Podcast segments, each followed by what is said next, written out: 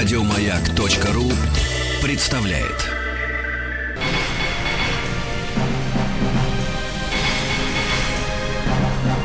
Собрание слов с Антоном Долиным.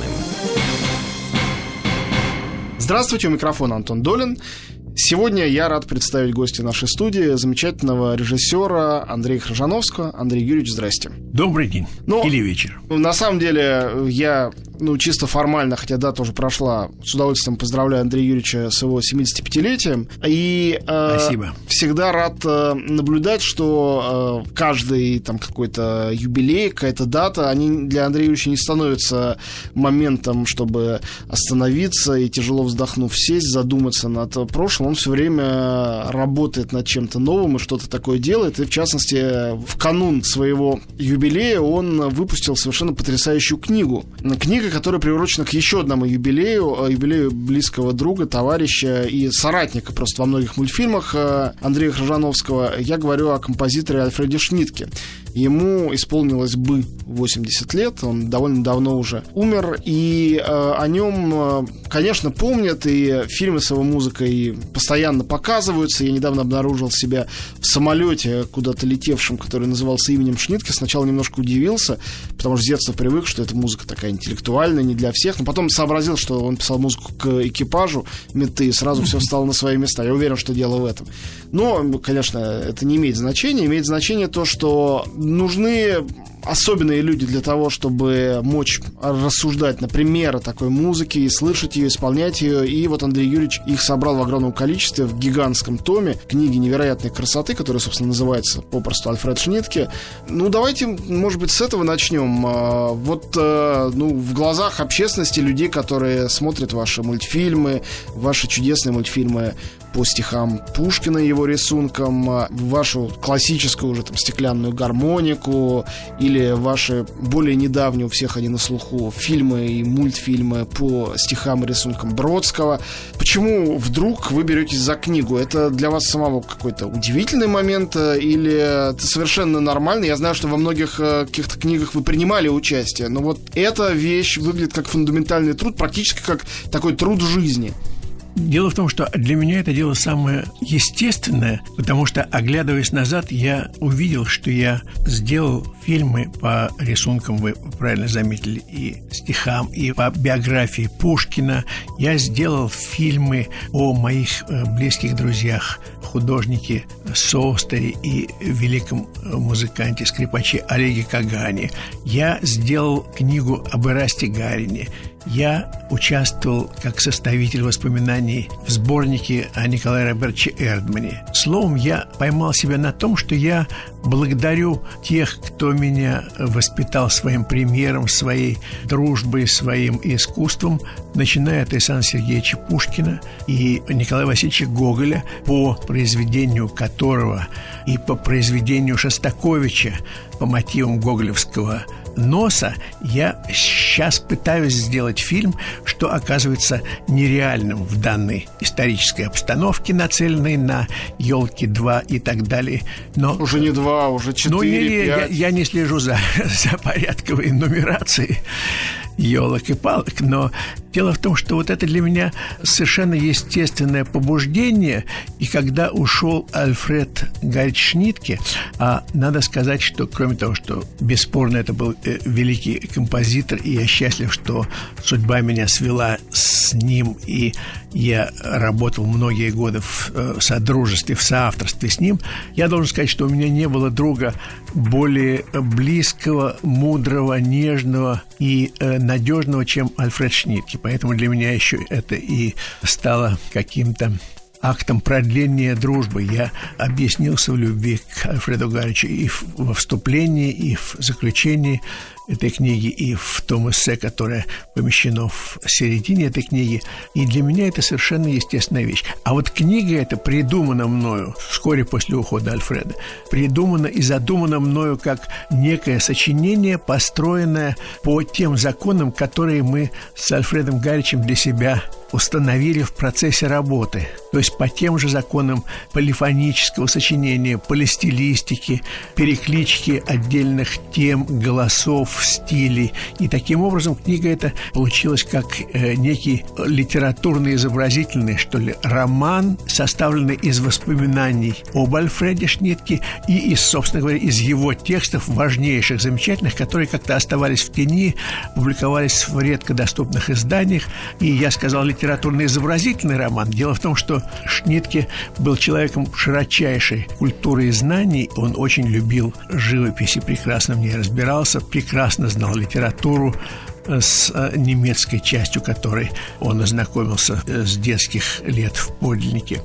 И вот среди его пристрастий одним из ярчайших э, был художник Иеронимус Босх. Он даже написал несколько пьес по картине Босха «Сад наслаждений». И еще написал одно сочинение, которое он в черновике закончил, но не успел все переписать до конца. Я думаю, что оно будет опубликовано. И в томе огромном, который хранится в библиотеке Шнитки на немецком языке, посвященном Босху, там множество пометок – я мечтаю, что когда-нибудь эти пометки будут расшифрованы, переведены на русский язык, и это может быть сюжетом для отдельного дополнительного издания в сочетании с музыкой к этим произведениям. Таким образом, босс, фрагменты из его картин они как бы, так сказать, сквозной нитью проходят через эту книгу, выстраивая ее.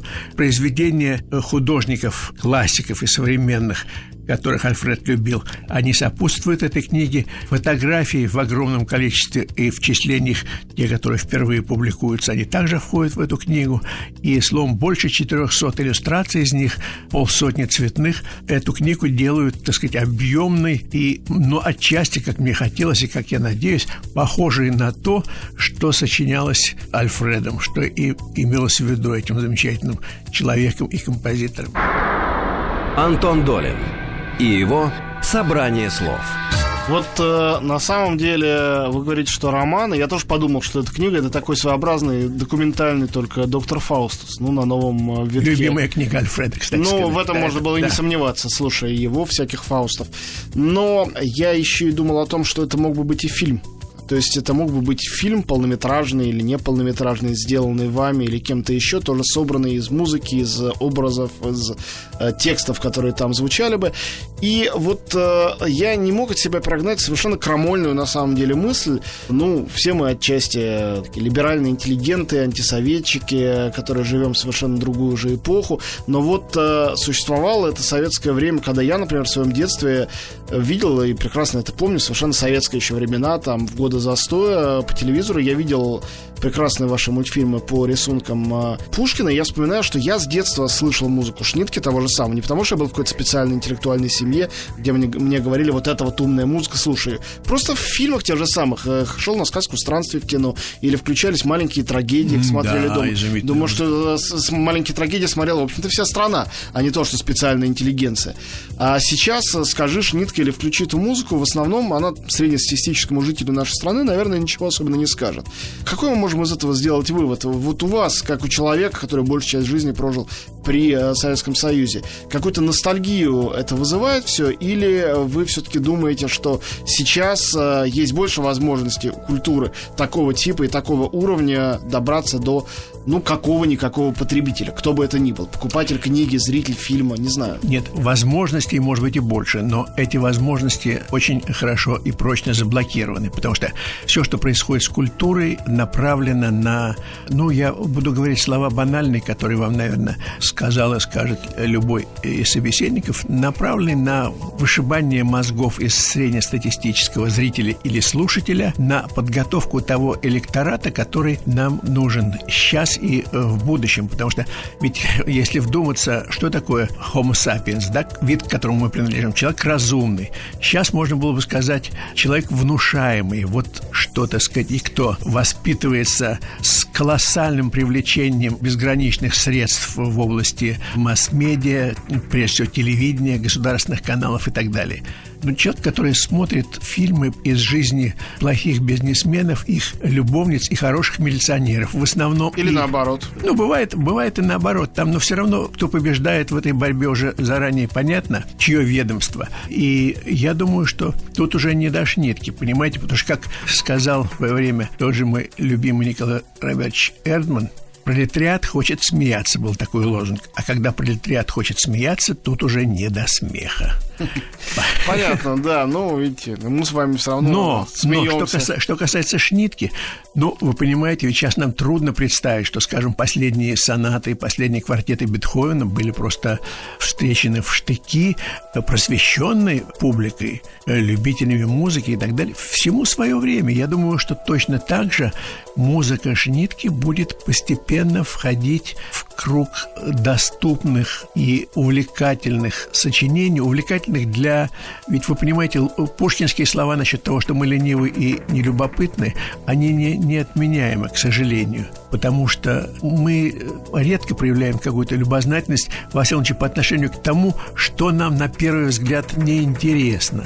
А стоит погрузиться в какие-то вещи, как говорил мой приятель, когда он узнавал, что кто-то из его собеседников там, ну, не считал, скажем, э, ну, в поисках утраченного времени, Марсель просто говорит, и он не, не возмущался, он говорит, какой ты счастливый, какое же ждет тебя удовольствие. Вот можно сказать, какие счастливые эти люди, которые будут постепенно, начиная там с классических, суперклассических вещей, скажем, э, с первого концерта Гросса Альфреда Шнитке и так далее, и так далее, и будут входить в его музыку, будут с нею знакомиться. В мире все больше счастливых людей с каждым годом, мне кажется, ну, по этой логике. Да, просто вот в этом смысле мы достигли, по-моему, уже абсолютного счастья. Гармонии. Но мы движемся в эту сторону, может, еще не абсолютно. Но это ровно то, о чем вы снимали стеклянную гармонику, которая была одной из первых ваших вещей, запрещенной при советской власти, легшей на полку надолго. Ну, к великому счастью, над анимацией время не властно. Мы это знаем, когда мы смотрим там и старые мультфильмы, хотя бы даже и Дисней, и любых классиков нашей анимации.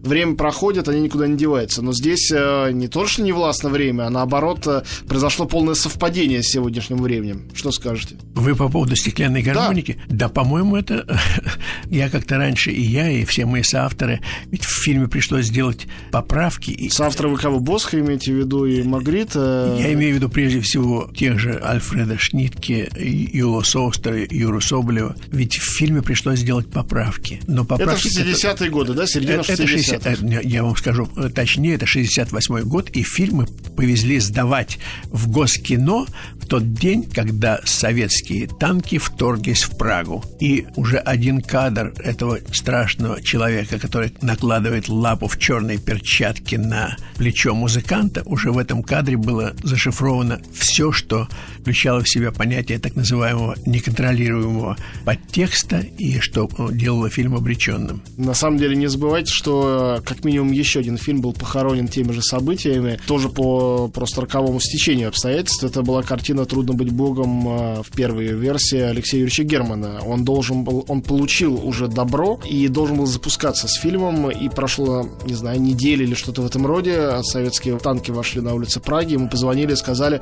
что теперь э, фильм о том, как э, за серыми приходят черные, он может забыть навсегда. У нас в гостях Андрей Хржановский, и мы вернемся к разговору буквально через несколько минут. Антон Долин и его «Собрание слов».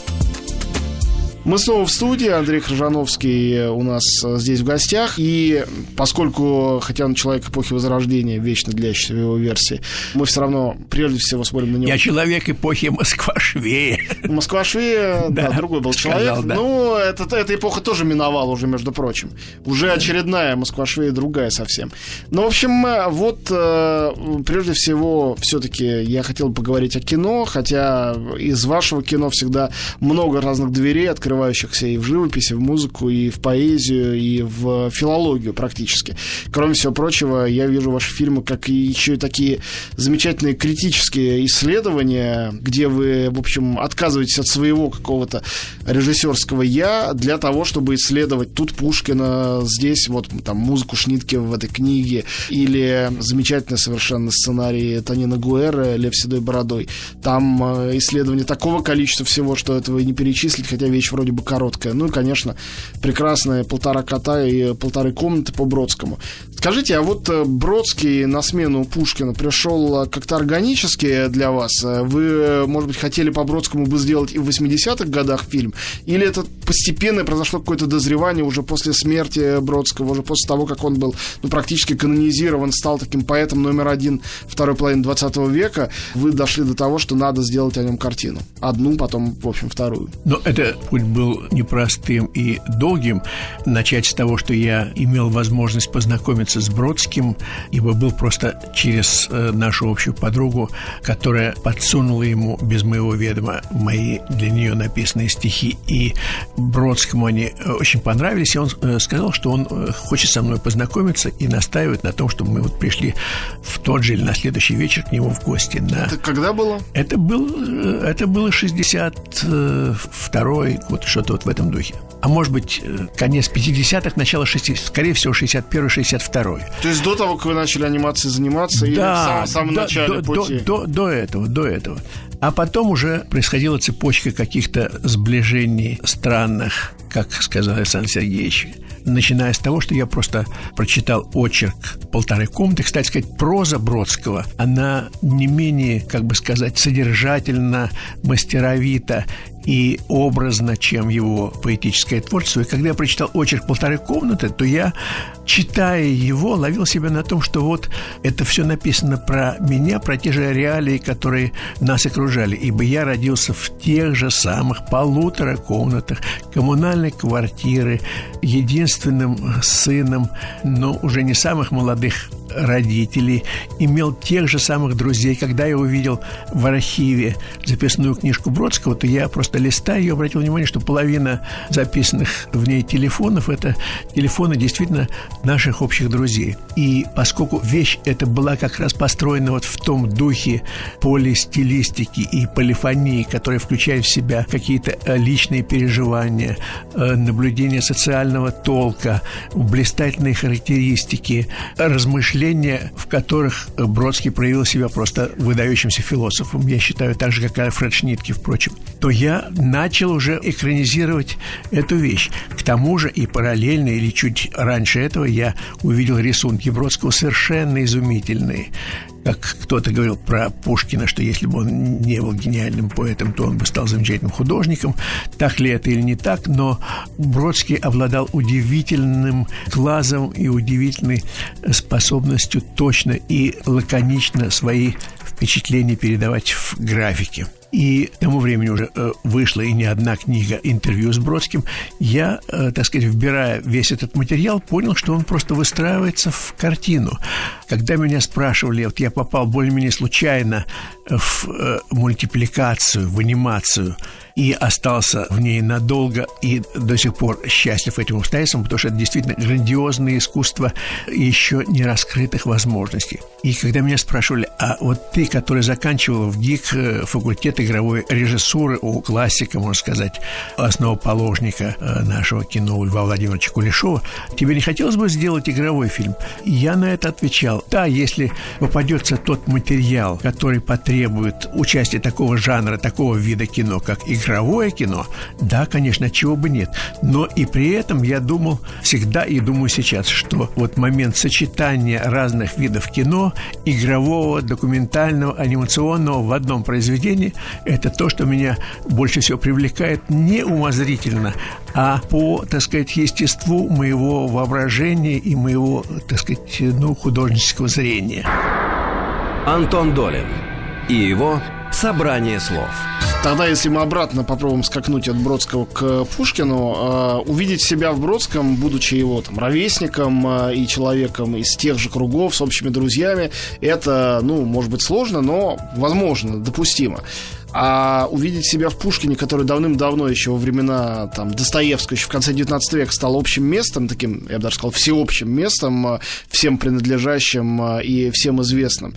Вот, это совершенно другое. Я сейчас опять перечитываю Евгения Онегина, вот буквально в эти дни, я всегда поражаюсь одному в этой книге, кроме того, какая она прекрасная, тому, какое количество там пошедших э, в народ и в повседневную речь выражений, о которых мы не помним, да, я каждый не, раз снова забываю, не что это оттуда. чем в горе от ума, да, да, да каждый раз, я думаю, что больше. Каждый раз забываю, каждый раз опять натыкаюсь, на каждой странице натыкаешься. Да я же это знаю, да я же так говорю. А вот из этого общего места взять и выцепить что-то такое, чтобы оно было очень личным, очень лирическим, очень собственным. Потому что без этого сделать э, вот такой мультфильм, как ваша замечательная трилогия, совершенно, по-моему, невозможно. В этих мультфильмах действительно есть какая-то трудно объяснимая магия. Вот вы с э, течением лет, их прошло довольно много, как-то для себя какое-то ее объяснение имеете? Ну, я, я, я уже должен был сказать, что с Пушкиным на дружеской ноге, но... Ну, вот практически. Но, но вы понимаете, опять-таки, читать, читать и читать Пушкина, что я э, всем посоветую, и читать не только его гениальные, собственно, литературные произведения, читать все его тексты, включая,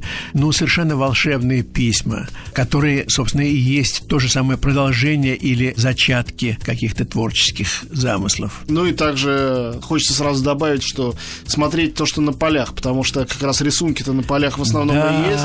И вот из этих полей э, и вдруг э, складывается, или совершенно не вдруг, ну, такая художественная ткань. У нас в гостях Андрей Хржановский, автор, ну, вот в частности, сейчас мы говорим об этом, трилогии «Я к вам лечу воспоминаниям» и «С вами снова я» и «Осень». Это три мультфильма по рисункам и текстам Александра Сергеевича Пушкина. Мы прерываемся... Которые увидеть невозможно. Ну, те, кто желает, тот найдет даже в интернете. Мы вернемся через короткое время.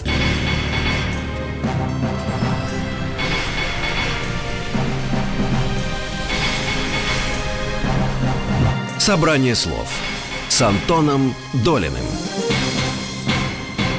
Мы снова в студии. Антон Дурин микрофона и гость наш сегодня Андрей Хржановский. Ну, я хочу просто к Пушкину ненадолго все-таки вернуться, тем более, что если эти вещи плохо доступны и не все их сейчас смотрят. Я помню, что в моем детстве их показывали вот там, не знаю, первая половина 80-х, э, довольно регулярно, да, просто да, по да, телевидению как, их как показывали. пушкинские дни, так, да, глядишь.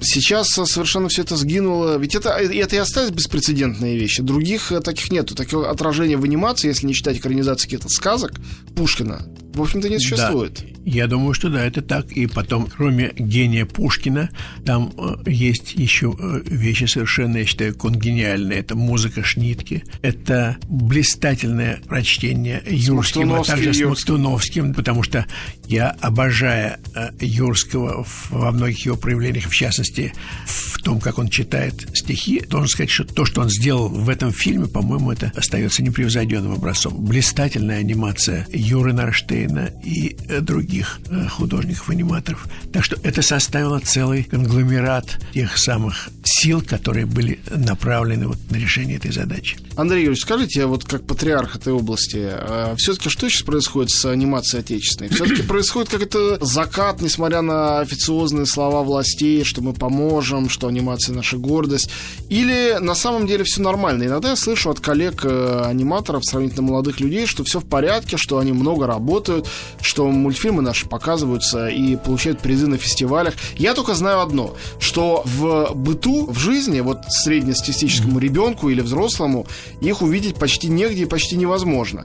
Но при этом, когда вот э, моя близкая приятельница Маша Терещенко делает большой фестиваль мультфильмов, например, да. ну там же действительно переполненные залы, там действительно нету отбоя от публики, и невозможно пожаловаться, что наша анимация никому не нужна. Там половина фестиваля это наша анимация, и старая, и новая. Люди идут толпами.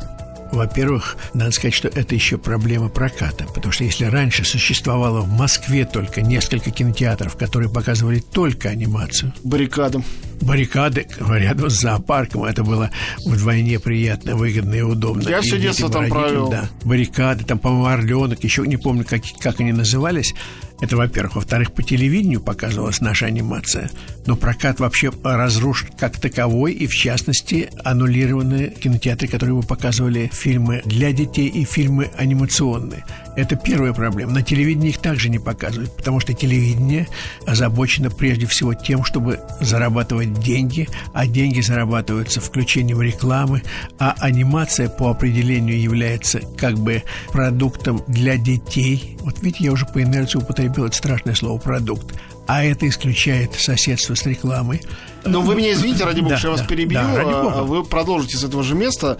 Но меня какой-то возникает когнитивный диссонанс, когда я вот это слышу.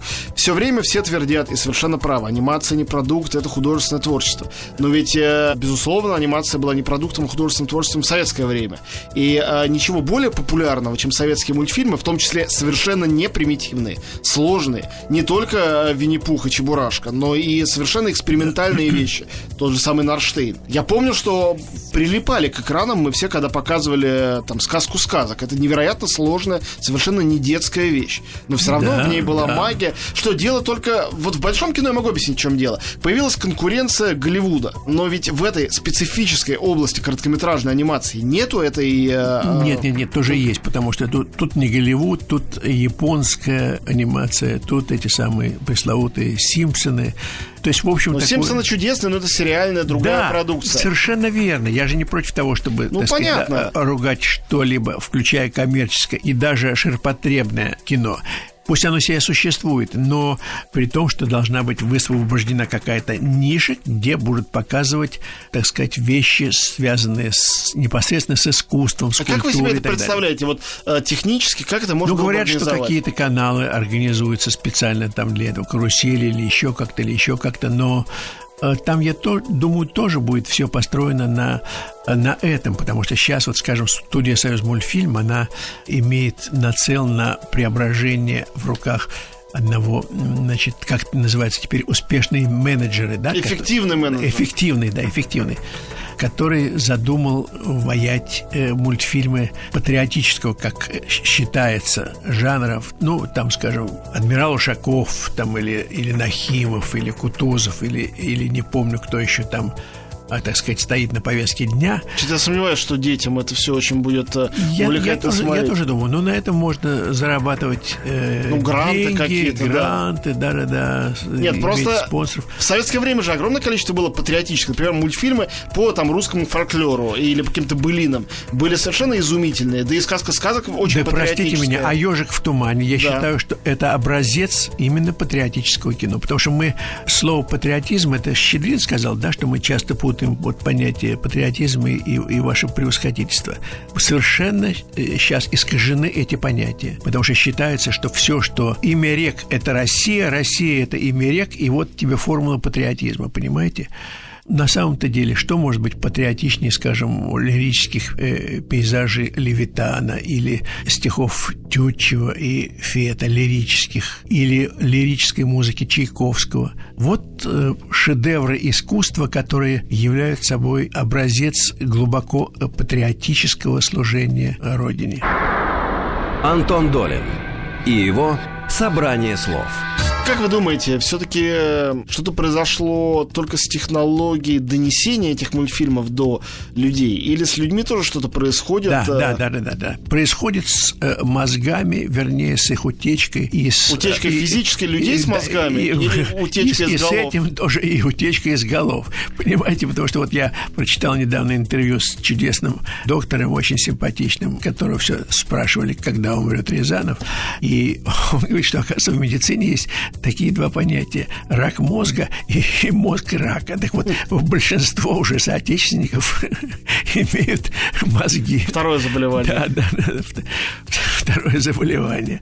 Смешно даже и странно себе представить, что мультфильмы могут э, служить каким-то показателем этого. Нам всегда казалось, что Да, да, да, муль- мультфильмы даже умственно отсталые будут смотреть и радоваться. С одной стороны, это так, а с другой стороны, все взаимосвязано. Ну, хорошо. Тогда давайте, чтобы не поддаваться никакого рода унынию, поговорим про все-таки ваш проект, связанный с носом. э, носом Гоголя, Шостаковича, Мирхольда и теперь уже и вашим тоже, который вы пытаетесь, э, не знаю, вырастить, наставить э, отечественному кинематографу уже несколько лет, да, этому проекту, как я понимаю. Ну, Как проект, я понимаю, что замысел, наверное, более давний. Замысел-то восходит к 20-м годам 20 века, но вот... э, мой или- личный замысел восходит, э, скажу вам точно, к 69 году, когда я, служа на э, Балтийском флоте, куда я попал в виде, не могу сказать, что поощрения, но в виде реакции на фильм «Стеклянная гармоника» тех, кто распоряжается нашими судьбами, и я в ноябре 69 года имел дерзость написать письмо Дмитрию Дмитриевичу Шостаковичу, а мне сказали, что ему понравился фильм «Жил-был хозяин», что он просто в восторге от этого фильма. Сказал мне его покойный Женя Чуковский, это муж его дочери Галины, значит, взять, да. Сказал мне, что Дмитрию Дмитриевичу очень понравился твой фильм «Жил-был хозяин». Я говорю, как? Ну, я знаю, что он в кинотеатре не ходит и там... А я ему все подробно пересказал, и он говорит, ой, какой замечательный фильм.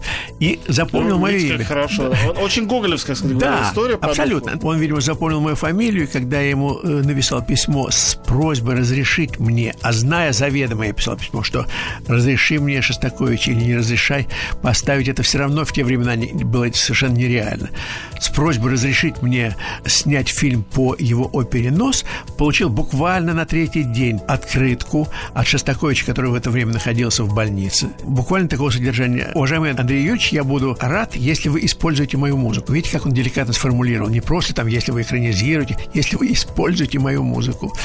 И, короче говоря, вот э, вызревал этот момент, когда я понял, так же, как в отношении своих э, других замыслов, что вот, э, да, час э, пробил, и вот нос восторжествовал в нашей жизни и в моей личной творческой жизни как факт, который нуждается в воплощении. Ну, а дальше уже, что говорить, я, я писал с, вместе с Юрием Арабовым сценарий, я начал работу с замечательным художником питерским Мариной Азизян. Я э, сделал уже, так сказать, такой аниматик, то есть как бы черновую э, выкладку этого фильма с привлечением, между прочим, антиформалистического райка, изумительного сочинения Шостаковича. Одного из лучших, да, очень редко исполняемого. С привлечением замечательного совершенно рассказа Булгакова, который записан был э, Еленой Сергеевной, рассказа про то, как он в отчаянии, придя, написал Сталину письмо и подписал э, ваш трампозлин. Значит, и дальше уже в пересказе Булгакова идет рассказ о том, как э, его, значит, разыскали, немедленно оставили к Сталину, как говорится, в чем есть, а он был просто разутый и возмутился вождь. Почему мой писатель без сапог? Ворошилов, снимайся. И там идет целая сцена примерки э, сапог членами Политбюро и так далее. Потом поездка всей этой бригады в оперу. Там Жданов говорит, что советская музыка, хочу послушать оперу. И они едут в оперный театр, где идет опера Шостаковича «Нос». И таким образом довольно сложная конструкция приводит нас к изложению и материала музыкального, и литературного. И интересно то, что Шостакович сочинял эту оперу, живя в Москве у Всеволода Эмильевича Мерхольда, который его пригласил, будучи э, в Ленинграде на гастролях. И, послушав музыку Шостаковича, он позвал его писать музыку к спектаклю «Клоп» и поселил у себя на Новинском бульваре. И первыми слушателями были как раз Всеволод Эмильевич и его жена Зинаида Николаевна Райх. И когда Мерхольд на подступах к своему дому с репетицией или откуда-то он возвращался, вдруг услышал э, звуки «пожар, пожар», и э, было понятно, что горит его э, квартира, то он первое, что он кричал, нос, выносите нос Шостаковича, потому что там хранилась эта партитура, и таким образом, может быть, и поэтому нос не пострадал, и надеюсь, что ему предстоит, если не в моей интерпретации, то, во всяком случае, во всем мире это уже существующий факт, потому что эта опера идет по всему миру с колоссальным успехом, и я надеюсь, что так оно и будет длиться, пока будет существовать искусство. Слушайте, ну это будет, э, будем надеяться, все-таки, э, будем уверенно говорить в будущем времени. Это будет э, тоже такая смешанная да, вещь это, смешанной да, техники, да, да? это будет вещь в смешанной технике, потому что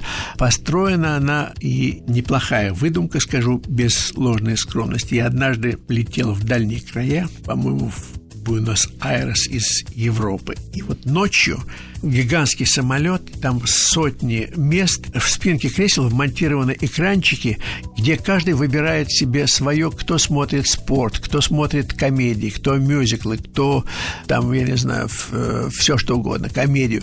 И ночью, когда уже люди клюют носом или попросту спят, эти экранчики остаются в работе, и ты видишь в перспективе сотни зажженных экранов, на которых происходит действие самого разнообразного порядка. Что мне показалось идеальным способом для естественных монтажных сопоставлений. И поэтому человек, которым может оказаться наш рассказчик, там, зритель, стюард или кто-то другой, который ведет этот рассказ, может э, говорить и о том, что происходило в 20-е годы, в начале 30-х в нашей стране, что происходило у нас в искусстве, что и так далее, и так далее. У нас в гостях Андрей Крыжановский. Мы прерываемся ненадолго и продолжим разговор после маленькой паузы.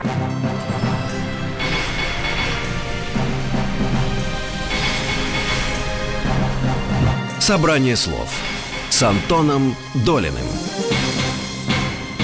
Мы снова в студии. Гость нашей студии сегодня Андрей Хржановский. Мы говорили о его замечательном замысле экранизации «Носа», Гоголя и Шостаковича.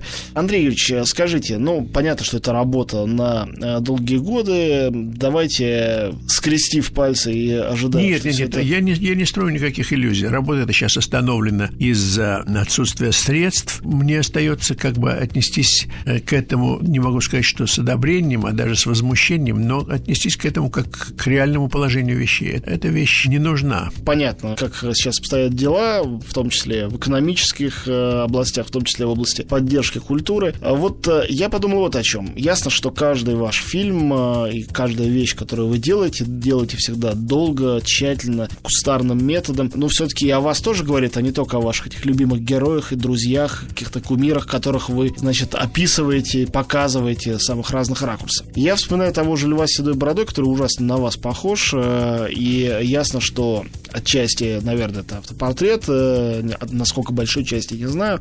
Но это вещь, которая может быть воспринята, в общем, как милая сказка. А с другой стороны, она очень печальная, практически безнадежная, посвященная старости, уходу, вдохновению и так далее. Но неужели до какой-то степени вы все-таки это все лепили с себя? Я понимаю, что эта вещь сделана-то уже давно, уже 20 лет, наверное, прошло. И вы до сих пор, вот свои 75 лет, человек совершенно бодрый и переполненный энергией и каких-то планов, желания что-то делать. Это дерево дерево? Да, ну так, почти а что. Ну, хорошо, но не в порядке комплимента, а вот действительно кон- да. констатируя факт. Э, как вы так существуете и в чем а. вы э, черпаете этот постоянный оптимизм э, и от- откуда, откуда он берется, где его источник? Не могу вам ответить на этот вопрос. Наверное, папа с мамой так задумали, и Боженька благословил, потому что, ну а что иначе делать? Только надеяться. И, э, по-моему, больше ничего не остается, но в таком случае все-таки остаются и какие-то шансы и надежды на преодоление, потому что все равно бороться надо, я в этом убежден. Ну, в 75 лет моему другу и соседу Марлену Мартыновичу Хуцееву, соседу по площадке, вот я его приглашал поужинать с нами по случаю моего юбилея в том месте замечательном Мансуровском переулке, где я родился, и Марлен сказал, знаешь, с удовольствием, ну, не могу, я сейчас снимаю, он снимает сейчас, приходи на ваш фильм, посмотришь, как я снимаю. так, что, так что я счастлив за всех, кто не теряет надежду. Хотя жизнь такова, что это становится все труднее и труднее, но, как сказано у нашего любимого Алексея Юрьевича Германова в прекрасном фильме «Победа будет за нами». Они думали, что за ними, а она будет за нами. Антон Долин и его «Собрание слов». Андреевич, ну вот сказать про папу с мамой, вы же тоже папа, и ваш э, сын Илья Хржановский, молодой интересный режиссер, и уже кажется, что целую вечность делает э, свой фильм, проект под названием «Дау», посвященный знаменитому нашему ученому Ландау, и, может быть, не только ему. Не только ему, не проект, только ему, да. о, о котором ходят э, легенды уже, о котором ничего никому не известно. Вы, наверное, один из тех там трех-пяти людей вселенной, которые как-то посвящен в это. Но не полностью, но да. Но я должен сказать, что это это действительно грандиозный замысел и грандиозное воплощение. Мне трудно говорить о любимом человеке, тем более, что он является и моим сыном, потому что по замыслу это сравнимо просто с грандиозной фреской. Хорошо, мы не будем э, нет, нет, пытаться не, не, не будем, не будем. Нет, а ничего и не вытащите, потому что, во-первых, он сказал, что да, я вам покажу при условии, что вы согласитесь посмотреть хотя бы 20 часов, а там снято огромное количество материала, а это уже почти сложившиеся фильмы. И, э, ну, мы с женой смотрели часов 15. Это производит очень сложное впечатление, и никакого, так сказать, заключения делать и, и не вправе, и по разным причинам, но то, что это честная и невероятно сложная и абсолютно новаторская работа, я могу сказать. Хотя предвижу, что она будет иметь совершенно противоположную оценку разных сил, людей разных воззрений и так далее. Скажите, а почему, ну вот Ландау, вот тут Мерхольд, Шостакович, почему со всех сторон советский период так нас не отпускает? До той же, наверное, степени, до которой все лучшие люди в советское время цеплялись за классику 19 века, будь то Шостакович с своим гоголевским носом или там вы с да. Шнитки со своим Пушкиным, да, и можно бесконечно эти примеры приводить, или там Бахтин с Достоевским. Понятно. А сейчас в постсоветское да. время мы точно Антон, так же уцепились. скажу вам, вот как раз это может быть достойное завершение нашей беседы, потому что я тоже об этом думаю. И я считаю, что отправная точка во всем, что происходит с нами в течение без малого ста лет, как раз заключается в той, ну ее зовут иногда гуманитарной катастрофой, хотя она должна быть названа гораздо более широким по определению понятием, потому что катастрофа, которая произошла в искусстве, в науке, в религии, когда были истреблены лучшие представители трудового крестьянства, лучшие представители науки, искусства, духовенства, инженерной мысли. Это все нанесло колоссальный удар генофонду, культурному генофонду нации. Этот удар невосполним, он может быть восполним лишь при помощи невосполним, а как-то, так сказать, почтен нашей памятью и нашим осознанием того, что это случилось, на это нельзя закрывать глаза,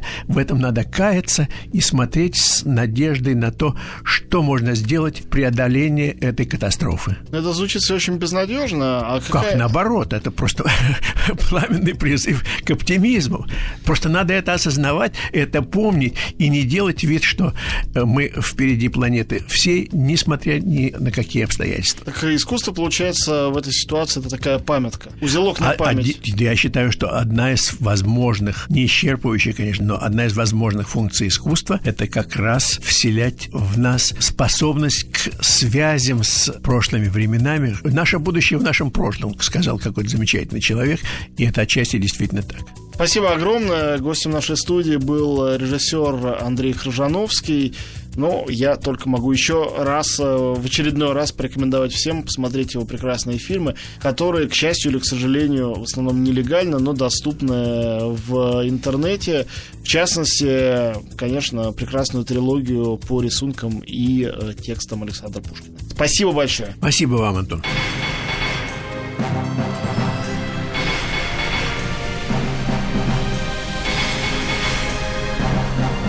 Собрание слов с Антоном Долиным.